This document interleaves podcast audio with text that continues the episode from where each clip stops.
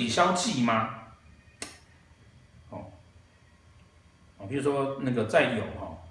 天机化科，去门化忌，科可以抵消忌吗？哦，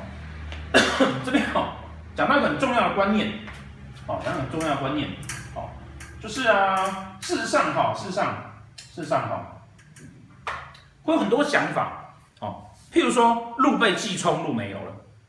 哦，你有个路，然后对面有个忌冲过来，那路没有了。哦，这是很很常听到的讲法，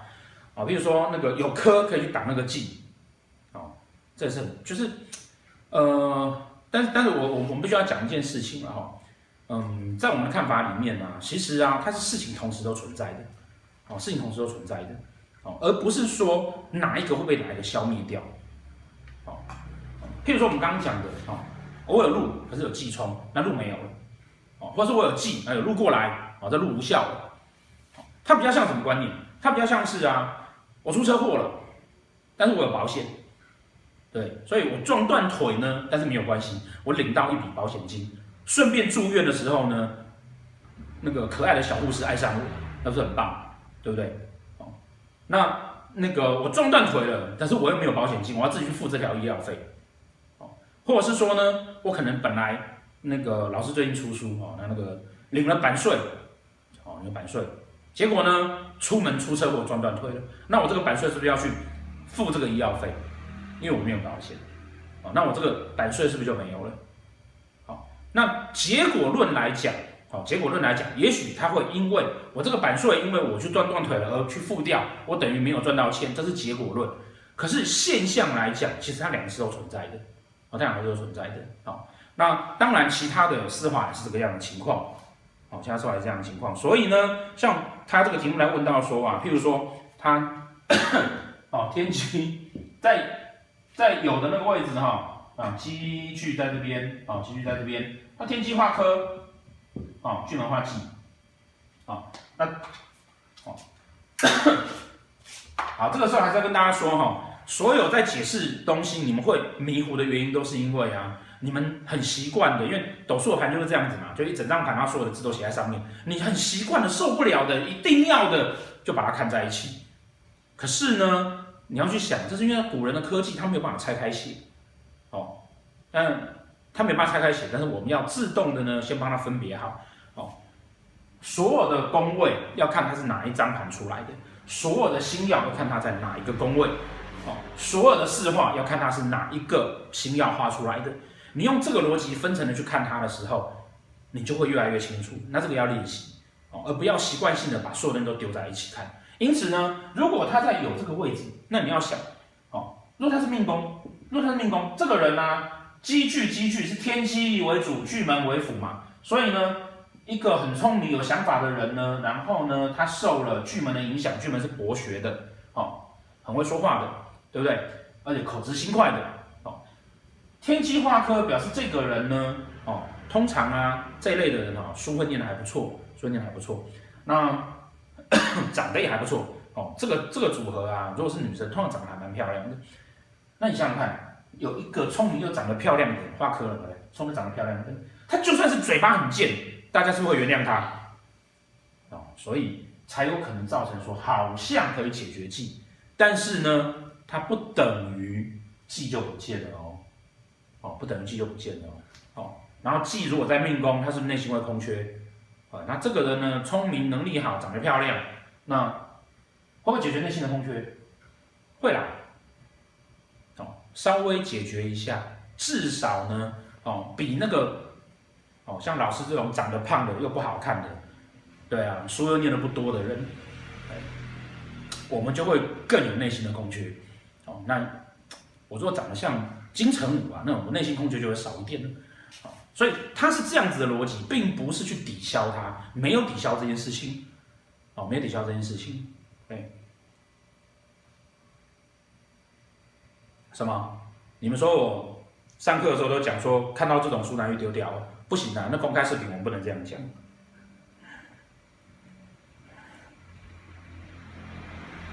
啊，第五个啊、哦。网上有一些，网上有些说哈，巨门化忌为刑哈，特别是别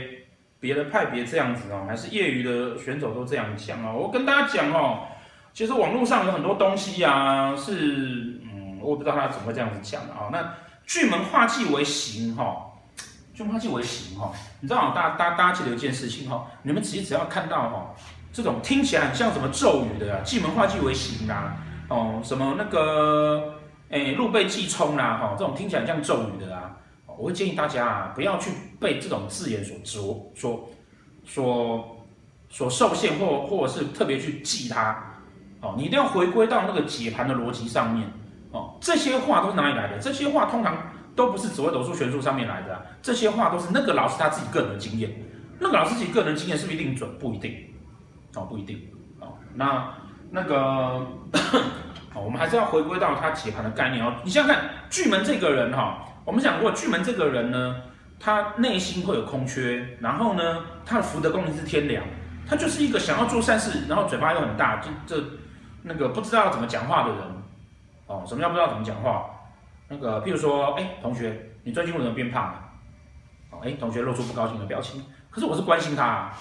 对不对？只是我讲的比较快一点，这是巨门讨人厌的地方，哦，也是巨门常被人家以觉得会有口舌问题的地方。然后你如果看书告诉你说，啊，好像巨巨门就是会有口舌之灾，哦，那实际上有些巨门不太会讲话。对不对？比如说这个太阳巨门同宫在这里，那颗巨门不太会讲话，好，所以不能这样子记啊。但这个讲法是哪里来？你想想看哈，你想想看，如果他是命宫巨门化忌，他是不是已经讲话很口直心快了？然后命宫化忌啊，他的内心又空缺，又知道要怎么讲，然后有时候就会讲错话。再来，再来，哦，盘上面呢、啊，我是跟大家讲，会有运线出现的入阳托。他如果再补一个阳进来，讲话又冲动，然后又不会讲，那是不是很容易就会得罪人？这个就是为什么会有刑的概念。可是呢，不能直接这样子看哦，不能直接这样子看，对啊，直接这样子看，所以说这是不是业余选手讲的？嗯，其实我觉得，如果是开业的老师这样子讲哈，那可能他也是业余的选手，假装成自己是老师啊。好，再来哈啊！我的新书会不会说解神这颗星哦？嗯，然后同学，这个网友有在注意哦，知道说那个我们二零一九年紫微攻略这本书会再出第二集哦，在六月哦。事实上，那个可能十二月会再出第三集，专门谈星耀哦，专门谈星耀。那解神这颗星，看看有没有机会在第三集专门谈星耀那本里面谈到哦。那第第二本应该是不会讲到，不过我稍微讲一下哈，就是呃。解神这颗星哈，解神这颗星，好，好，这颗星呢，是我们刚刚我们讲的杂曜，啊，或者是很多书上讲什么丙级星还是丁级还是戊级星，不知道哦，因为我都不是这样子分的，啊，为什么不这样分？因为有你一旦这样子给它分类别哈，你就会受限了，你就觉得它好像比较刺激，你就觉得嗯不太对，就好像我们刚刚讲那个很多很多，譬如说前面讲到那个化忌啊，因为听到化忌他觉得不好，哦，你就误会。那，这个叫杂药哦，叫杂药。杂药叫什么呢？所有的杂药不是只有解神这颗星，好像什么匪莲啊这些啊，这种杂药哈，它其实的出现呢、都是在哦，它其实出现呢，都是在明朝中叶以后。明朝中叶以前根本没有这些星曜，更没有这些信仰。这老师之前讲过哦，紫微斗数呢，在明清两代啊，哦，它开始成型之后呢，皇室觉得它很不错，就把这个系统呢，用了这个系统作为。皇家御用术数师他们主修的系统，然后呢，希望借由这个系统呢，把一些哦，把一些呃其他的术数，例如奇门遁甲、例如风水等等的那个术数呢，整并到这个系统里面来。因此，在那个过程中间呢，像解神这个，解神这个就是哦，解神这个这个神煞哈、哦，其实就是啊，从那个 其他系统里面并进来的，哦，让人并进来的。那这并起来是为什么要并起来？因为他发现呢、啊，这样子拿来用，某一些事情很准，哦，某些事情很准，哦，所以他就拿来用了，哦，但是呢，后世的人不了解这个历史流程，你就会觉得哇，大家解读就不一样，他有时候准，有时候不准，所以解读起来乱七八糟的，哦，那事实上哈、这种这种哈、哦，你要去想啊，某一些流派啊，他们根本没有这些星曜，哦，台湾有有一些流派只用十八颗星。十四主星加左右昌曲而已，人家也会断得准啊，他也没有主，他也没有这个啊，那个流派连红鸾天喜都没有，人家也可以判什么时候结婚啊，对不对？哦，所以啊，这些星曜其实都是在辅助跟帮助这些呃主要结构的星曜啊，主星跟等等这些主要结构星曜一些帮忙去判定事情是不是会发生，因此它不能够不是用在每一个事情上面，那它的使用上呢，会有一些。比较复杂的地方，哦，比较复杂的地方。那通常啊，哦，通常哈、哦，它都会被用在运线上面，会被用在运线上面，而不是被用在本命盘上面。也就是我今天有事情发生了，那我可能那个呃，可能要出车祸，我不知道要干嘛。那我有这个解解神星，那我有机会哦，我有机会利用神明的力量来帮我。然后呢，可能要请人家吃饭，或者呃花点花花钱消灾这样子。好，那。不需要去呃这么去，除非你你自己对于那个呃斗数的的盘呐，然后宫位啦、星曜啦，都已经非常熟练了哦，已经用到不知道怎么用了，对啊，否则不需要在刚开始的时候就去注意这种小星星，哦，也不用特别去看，对啊，因为就像我刚刚讲的嘛，啊，人家那个只用十八颗的那个。十八飞星那种门派，他们什么也没有，他也会准啊，对不对？哦，所以这些东西，这些小星其实都是一个，当你已经有了主体结构之后，一个小的辅助的工具而已。好，再来哈，好，再来哈，讲那个风流彩帐阁，风流彩帐阁，贪狼逢擎羊跟陀流为风流彩帐阁。那这网友是问说，那个我有我曾经在影片里面提到说啊，要贪狼要在这个位置啊，哦，加上羊跟陀，羊跟陀，哦，其中有一个哦，这样才算风流彩杖格，哦，